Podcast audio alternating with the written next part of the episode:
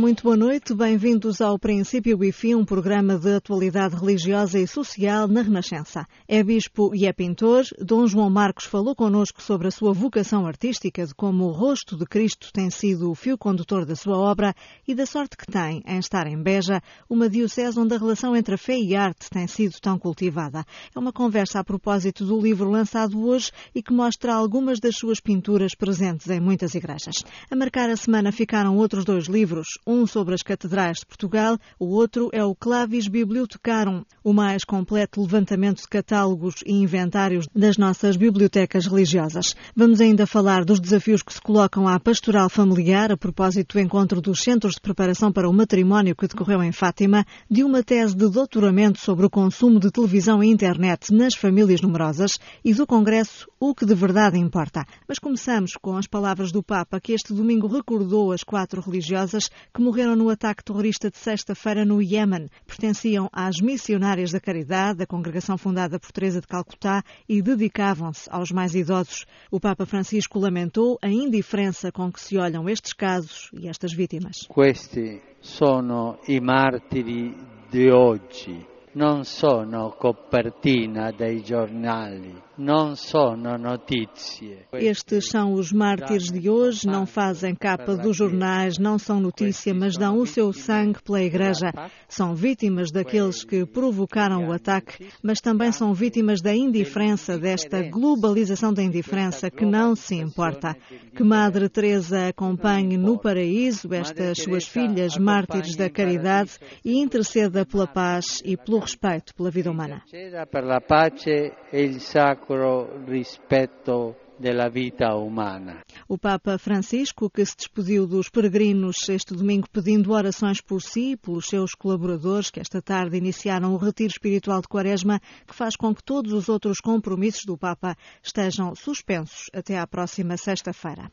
Foi lançado este domingo o livro Imagens da Fé, com algumas das pinturas do atual bispo coadjutor de Beja, que se encontram espalhadas por vários espaços de culto das dioceses de Lisboa e de Setúbal. Para cada obra há um texto também da sua autoria. Dom João Marcos formou-se em pintura na Escola Superior de Belas Artes de Lisboa e foi ordenado padre, estava no segundo ano do curso. Nesta entrevista à Renascença falou-nos da sua vocação artística, de como o rosto de Cristo tem sido o fio condutor da sua obra e da sorte que teve em ser nomeado para uma diocese onde a relação entre fé e arte tem sido muito cultivada. É uma conversa onde começa por nos contar como surgiu a ideia deste livro publicado pela Paulos Editora. À medida que ia fazendo estes trabalhos trabalhos de pintura, quase sempre me pediam para escrever uma introdução que ajudasse a ler, a interpretar aquilo que os olhos viam. Portanto, eu já tinha uma série de textos uh, acerca destes trabalhos e, portanto, foi necessário apenas completar mais uns quantos. Portanto, o livro tem as suas pinturas e um texto sobre cada uma delas. Sim, sim. A pintura fez sempre parte da sua vida? Foi uma, uma vocação que descobriu cedo? Sim, quando estava no seminário de Almada, nós tínhamos ali um, um ateliê, chamávamos-lhe pomposamente, de arte sacra. Uhum. Às vezes passavam por lá artistas convidados pela equipa formadora que nos davam algumas luzes, sei lá, como trabalhar o barro, como fazer uma composição, assim, coisas muito básicas. Foi aí no Seminário de Almada que eu comecei a desenhar assim mais e também a modelar barro, etc. Mas já fazia isso mais cedo? Esta veia artística já se tinha manifestado antes já? Já, já, embora não tivesse propriamente sido muito favorecida pelas circunstâncias concretas da vida. Mas sim, sim, eu sempre gostei de arriscar. Mas depois acabou, já então no seminário, por ser mesmo incentivado a ir para Belas Artes. O padre Serrazina e depois o padre José Policarpo mandaram-me taxativamente, obrigaram-me a matricular na Escola Superior de Belas Artes de Lisboa e eu obedeci e lá fui e foi assim que entrei no curso de pintura. Estávamos no ano de 1972, portanto até 1977 frequentei o curso de pintura. Acabou por ser ordenado padre, estava então no segundo ano de Belas Artes. Em 74. Como é que foi de facto ser aluno de Belas Artes, de pintura e ser em simultâneo seminarista? Como é que olhavam para si? Bem, havia vários olhares, como é normal, mas uh, eu senti-me sempre muito estimado. Havia um grupo que andávamos quase sempre juntos, rapazes, raparigas, e sempre me senti muito bem na Escola de Belas Artes. Aliás, da parte da generalidade dos professores também. Uhum. Lembro-me que um dia uma professora disse, ah, parece que há aqui um de vós que é padre, se quiserem fazer um trabalho sobre paramentos também podem fazer. E os colegas não gostaram nada desta brincadeira. sempre fui muito estimado lá. É que tem-se a ideia que o ambiente académico em geral nem sempre é, é, acolhedor para quem tem fé e que a fé deve ser eh, guardada num domínio mais reservado, mas no seu caso nunca se sentiu hostilizado por isso. Não, não, não. As pessoas respeitavam, eh, havia um respeito pelas uh, atitudes de cada um, não é? Como bispo e como artista, continua a ser, como é que vê esta relação entre fé e arte hoje em dia? Temos poucos artistas que se dediquem à temática religiosa e espiritual. Como é que vê a situação hoje? Verdadeiramente eu tenho sorte por ter esta dupla formação teológica e artística, técnica, porque infelizmente não há muita gente que tenha estas duas coisas, não é? E portanto esta confluência coloca-me numa posição muito favorável para fazer, tentar fazer alguma coisa. Eu, mercê das circunstâncias concretas de ser padre e portanto de me dedicar à pastoral, antes de mais nada, porque eu não sou um pintor que é padre, sou um padre que pinta, não é? Isto disse-me Dom Albino uma vez, perguntou-me, tu tens pintado? Eu disse, não, tu deves pintar. tu não és um pintor que é padre, és um padre que pinta e a pintura faz parte do teu ministério. Guardei isto assim como palavra de Deus para mim. Eu sempre vejo os meus trabalhos, quase todos eles, muito inacabados, muito imperfeitos. Os artistas, regra geral, são muito críticos em relação às suas próprias obras, não é? Também por isto. E os meus trabalhos, muitas vezes, não têm trabalhos preparatórios. Ou seja, eu pensava numa coisa e, e mandava-me logo para o trabalho definitivo, depois fazer um croquis, um esboçozinho, uma coisa assim. E, portanto, é evidente que muitos problemas que se resolvem num trabalho prévio de estudos, etc., na realidade esses problemas tinha de os resolver depois já no definitivo definitivo, não é? Uhum. Está na Diocese de Beja como bispo coadjutor, continua a pintar? Muito pouco. Uhum. Tenho uma série de coisas uh, inacabadas que trouxe de Lisboa e que estão aqui à espera de ter um bocadinho de tempo para as terminar. Geralmente rostos de Cristo, etc. Continua, Mas, portanto, a, a dedicar-se sobretudo aos temas religiosos, não é? Eu era aluno de Belas Artes, arranjei uma pasta e pus-lhe um título, À procura de um rosto. O fio condutor da minha obra é o rosto de Cristo, buscar este rosto. Penso que, enfim, de alguma maneira, o padre e o bispo devem não só procurar esse rosto, mas manifestar esse rosto. Aí no Alentejo, a paisagem é bastante inspiradora? É tentada às vezes a pintar outras coisas ou não? Exercícios de pintura muito ao nível do experimental que poderemos catalogar como abstracionismo lírico, de veia expressionista. Parto habitualmente de formas aleatórias, que depois a razão disciplina e integra harmoniosamente. É um exercício, digamos, que gosto de fazer, este partir de, será de manchas, de coisas aleatórias, mas que depois disciplino e oriento e revisto de significado também, quando é possível. Mas isto é uma expressão assim mais espontânea. Tenho feito bastantes coisas dessas. Bom, está em Beja, que é uma diocese que tem uma relação com a arte também muito especial. Tem um, um departamento de património histórico e artístico, sempre com imensas iniciativas, uma delas o Festival Terras Sem Sombra. Também por aí foi um gosto ter ido para Beja. Sim, dou graças a Deus realmente, porque tem havido um trabalho de preservar a riqueza do património artístico da Diocese e de o apresentar, de o tornar conhecido. Além de ser um testemunho valioso da vivência cristã dos nossos antepassados, faz parte da nossa identidade católica e de portugueses, não é? Por outro lado, eu acho que o conservar este património, para nós católicos, é muito importante. A beleza para nós não é uma espécie de casaca de cerimónia que vestimos em dias especiais, mas deve ser como que o pão nosso de cada dia. Nós somos filhos de Deus, como o Papa Bento XVI disse aos artistas aí no Centro Cultural de Belém. Fazei coisas belas, mas sobretudo vivei vidas belas. A beleza faz parte da vida cristã. Uma vida cristã sem beleza, duvido que tenha verdade, duvido que tenha bondade. Recordo que quando soube da sua nomeação como bispo coadjutor, eh, dizia à Renascença que olhava para Beja como uma terra para cultivar, uma terra para dar fruto. Tem sido assim este tempo? Eu ainda estou entrando. Mas é evidente que sim, não só o Beja, não só o Alentejo, mas repare, nós estamos no final de uma época, de uma forma de viver o cristianismo, a que se convencionou chamar a cristandade. Estamos no começo de uma nova realidade, cujo pórtico é o Concílio Vaticano II, e, portanto, hoje aquilo que temos é terrenos para lavrar, para criar as novas formas possíveis neste contexto de vivermos o cristianismo. É assim que eu vejo a Igreja neste momento aqui de um modo particularmente forte, também porque já a própria cristandade nunca se enraizou muito nestas terras do Baixo Alentejo. Estamos a falar de evangelização. Como é que tem sido a, a coabitação com Dom António Vitalino? É um homem que eu admiro muito pela sua capacidade de trabalho. Enfim, somos completamente diferentes, não é? Ele respeita a minha diferença, eu respeito a dele e completamos-nos tanto quanto podemos. Para mim tem sido um tempo maravilhoso e muito útil, até porque como eu nunca pensei em ser bispo, viver eh, diariamente com um homem experiente é, é, é, um tesouro muito grande para mim. O bispo coadjutor de Beja, Dom João Marcos, o livro Imagens da Fé, apresentado esta tarde, é uma publicação da Paulus Editora. E para muitos artistas, criar a partir dos textos sagrados pode ser uma forma de também crescerem na fé.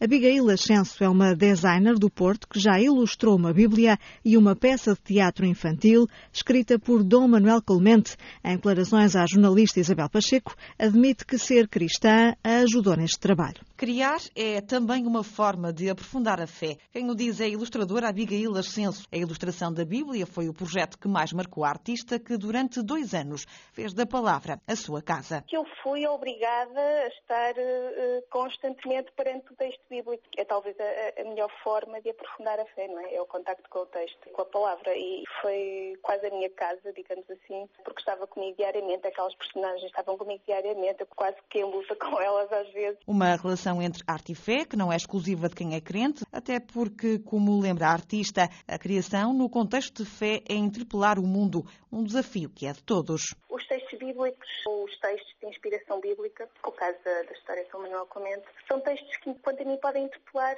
qualquer artista ou, ou ilustrador, neste caso. Há pintores, músicos que, não sendo propriamente cristãos, se sentiram desafiados por estes textos e desenvolveram sobre eles uma interpretação. Que, no entanto, reconhece que ter fé é um ponto de partida de inspiração e que pode marcar a diferença na hora de criar. Talvez para o outro ilustrador fosse igual, estaria a partir de um texto a criar ilustrações. No meu caso, teria que ser necessariamente diferente, sendo eu uma pessoa a quem estes textos não são apenas uma fábula ou contos tradicionais, são textos que considero de uma forma diferente, precisamente por eu própria ser também cristã. Daí que, naturalmente, a minha aproximação a eles é especial e é diferente de qualquer outro texto. Abigail Ascenso prepara-se agora para dar continuidade à sua relação entre a arte e a fé, com ilustração de histórias da Bíblia para crianças. Jornalista Isabel Pacheco. A marcar a semana fica o lançamento do livro Clavis Bibliotecarum, uma verdadeira chave para entrar no mundo das bibliotecas religiosas em Portugal, com cerca de três centenas de documentos inéditos. É o mais completo levantamento de catálogos e inventários destas bibliotecas ao longo de vários séculos. E para o Cardeal Patriarca, vem provar que as instituições monásticas em Portugal estavam ao nível do que melhor havia na Europa. A obra traz-nos uma indicação muito sólida do que era a literatura, a cultura, das nossas instituições monásticas e conventuais e outras. Ainda há a ideia muito propalada de que eh, Portugal, na Idade Moderna, não acompanhou o movimento das ideias,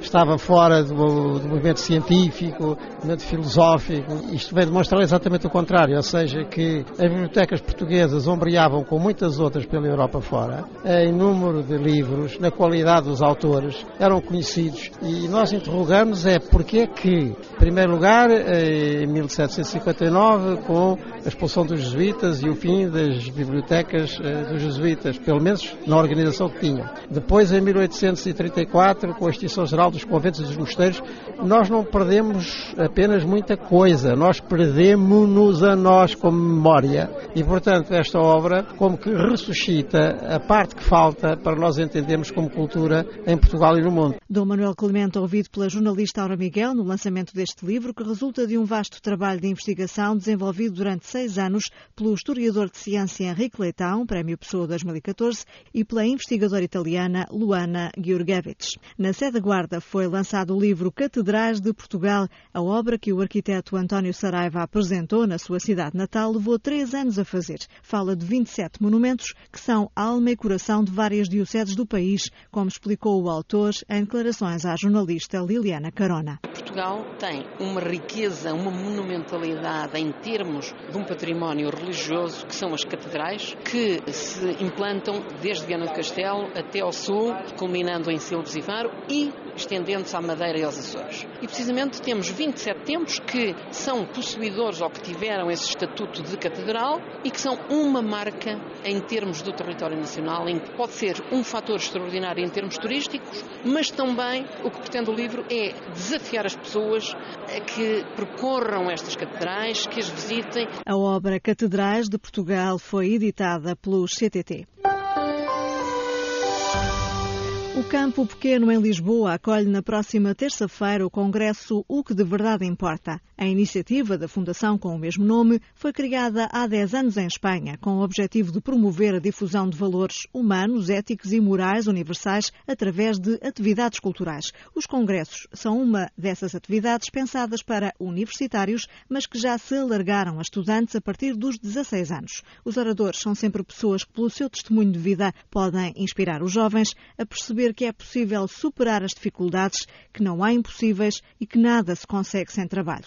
Mónica Barber, espanhola, é responsável pela Fundação O que de Verdade Importa em Portugal, onde os congressos começaram a realizar-se há três anos e vai falar connosco sobre estes encontros previstos, um para dia 8 aqui em Lisboa, outro para dia 5 de abril no Porto. Em Espanha, este ano é o décimo ano que se fazem congressos em oito cidades. Agora vamos inaugurar França, já se faz em dois países da América Latina, México e Equador. Uhum. E em Portugal, este ano será a terceira edição de Lisboa e a segunda do Porto. O que nós achamos que é o grande êxito destes congressos, não é uma conversa uh, didática no sentido de vou-lhes dar as dicas para como ser feliz ou como ultrapassar os problemas. Não, eu vou-lhes contar o que a mim me aconteceu, a minha experiência pessoal de vida. Este hum. ano, quem são os oradores nos dois congressos? São o Ângelo Felgueiras, que subiu os sete picos do mundo, é um comandante da TAP. Bem conhecido, porque esteve ligado ao mundo sindical e ele vai falar da sua experiência para alcançar os sonhos, os objetivos, os seus desafios. Depois temos outro português que é o Pedro Castro, teve uma experiência de vida em drogas pesadas e há 27 anos que não consome e vai contar quais foram os motivos que levaram à droga, o sofrimento que ele teve e como conseguiu superar. Vem uma espanhola, chama-se Miriam Fernández, é uma rapariga jovem que foi diagnosticada à nascença paralisia cerebral. Previam que ela nunca iria sair de uma cadeirinha de rodas nem nunca poderia comunicar nem fazer nada. O sonho dela era ser cantante, já vai no segundo disco, consegue andar com a ajuda de um andarilho. A luta que ela teve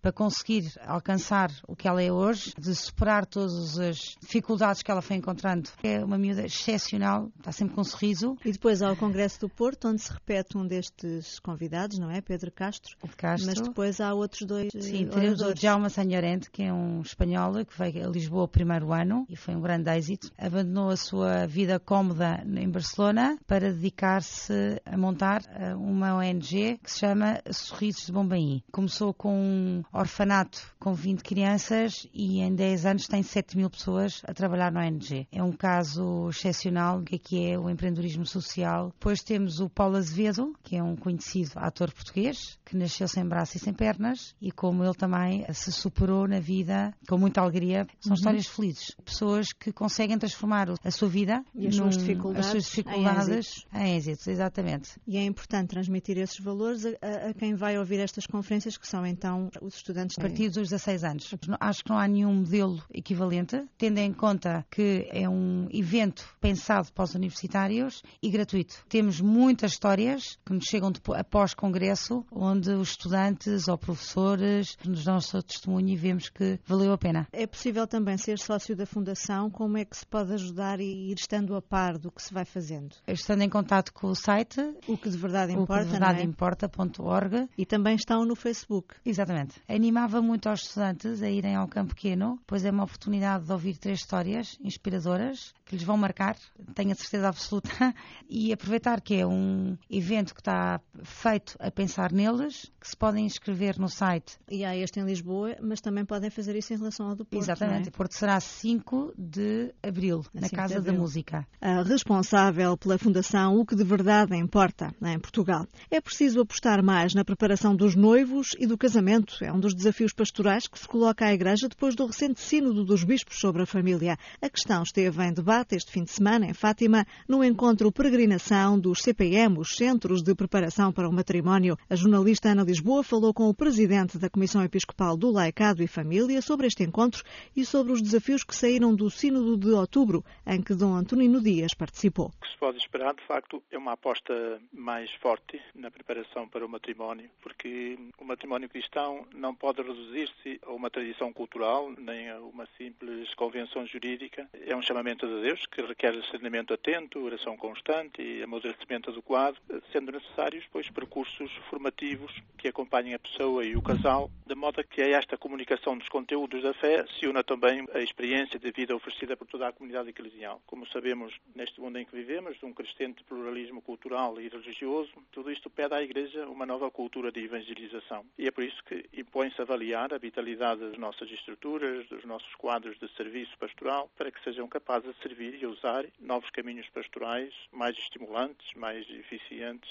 dentro daquilo que é a preparação para o sacramento do matrimónio. É importante haver uma boa preparação para o casamento para evitar, digamos assim, males maiores, como o divórcio, por exemplo. O, o Sínodo acentuou isso. Quer dizer, há muitas coisas que acontecem, inclusive em relação a divórcios, porque se desconhece a própria doutrina da Igreja em relação a isso entre os cristãos. Tem que haver uma aposta mais profunda nesta preparação e depois no acompanhamento, como é evidente, mas na preparação. Portanto, o Sínodo apelou para isso e por isso estes encontros nacionais, e aqui no caso dos Centros de Preparação para o Matrimónio, é para refletirem um bocadinho sobre isso também. Dom Antonino Dias, o Bispo de Porto Alegre e Castelo Branco, que preside a Comissão Episcopal do Laicado e Família. Australia. Consumo dos média e famílias numerosas portuguesas é o título da tese de doutoramento de Adriana Oliveira, uma investigadora da Universidade de Coimbra. O trabalho baseou-se em inquéritos e entrevistas a famílias numerosas católicas com o objetivo de caracterizar o padrão de consumo que fazem da televisão e internet. O jornalista André Rodrigues falou com Adriana Oliveira sobre este estudo e as conclusões a que chegou. As conclusões foram tiradas junto de 372 pessoas e 86 famílias. Temos os pais e os filhos a consumirem diariamente a televisão entre 30 minutos ou uma hora. Temos pais a consumirem internet até 30 minutos por dia e,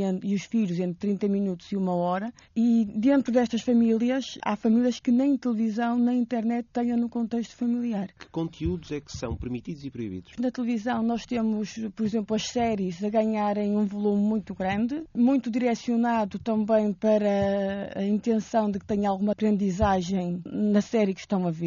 Embora o desporto também é algo que se instala muito no uso que fazem, sobretudo, da televisão. Procuram, acima de tudo, estarem muito informados a nível internacional, nacional e regional. A nível da internet, há uma procura para o uso do e-mail, também como meio de evangelização. O que eles rejeitam é um uso social da televisão e da internet. Preferem fazer um jogo com a família, irem passear com os amigos. Por isso, há um leque de conteúdos que acaba quase por ser proibidos. Por exemplo, sites pornográficos, conteúdos que explorem a vaidade, que façam com que se exiba o corpo. É fácil determinar isso, porque a ideia com que se fica às vezes é que quando se pergunta se vocês fazem consumo deste tipo de sites, quanto mais não seja por vergonha, as pessoas dizem que não. Nas entrevistas eu percebi-me que pode haver uma certa vergonha, mas há uma tendência muito forte para não usarem e não visualizarem este tipo de sites. O que é que a sua investigação diz do Facebook? É a rede mais popular, se não estou em erro, é, pelo menos é a que tem mais utilizadores. É, embora não seja numa escala elevada, têm uma visão muito crítica do Facebook, que não facilita em modo nenhum a comunicação entre as pessoas. É uma ferramenta interessante, e agora uso a expressão de um dos pais, para passar algo que seja bonito à outra pessoa. E aqui entra o caminho da evangelização. Esta amostra não é representativa. O que a mim me indica é que há pessoas que podem pensar de outra maneira, até porque nós ouvimos muitas vezes à nossa volta, mas todos fazem assim, vou eu deixar de dar um telemóvel ao meu filho? Então, se toda a gente hoje usa a internet, vou eu não o deixar usar? Amanhã ele não sabe e fica para trás. Estas famílias isso não se coloca. As conclusões de Adriana Oliveira, investigadora da Universidade de Coimbra e autora desta tese de doutoramento sobre o consumo dos média e as famílias numerosas. Tempo ainda para a crónica esta semana com a escritora Maria Teresa Maia Gonzalez. Quem tem o hábito de entrar em livrarias e papelarias já reparou certamente na enorme variedade dos chamados livros para pintar destinados aos adultos.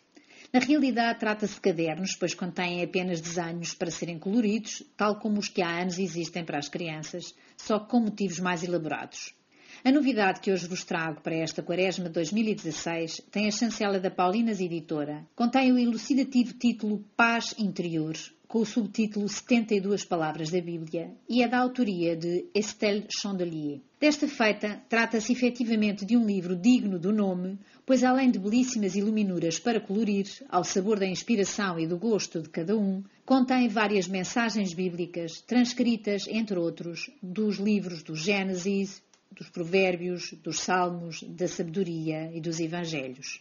Estas mensagens permitirão breves ou prolongados momentos de meditação, enquanto se vai dando cor às bonitas figuras inspiradas em trabalhos de copistas e iluminadores que durante séculos copiaram e meditaram os livros sagrados. Estas iluminuras, 72 ao todo, depois de habilmente pintadas, lembrarão vitrais de catedrais e claustros de mosteiros e apresentam diversos estilos, do celta ao renascentista, passando pelo romano e pelo gótico. Para terem uma ideia das mensagens que este livro nos oferece, aqui vos deixo uma do livro dos Provérbios que diz: O coração do homem reflete-se noutro homem, tal como o vulto da pessoa se reflete na água. Aqui fica uma sugestão diferente para este tempo quaresmal. Pintar, meditando na palavra de Deus. E este foi o princípio e fim de 6 de março, um programa de atualidade religiosa com edição e apresentação de Angela Roque. À hora certa, atualizamos as notícias na Renascença. Boa noite e boa semana.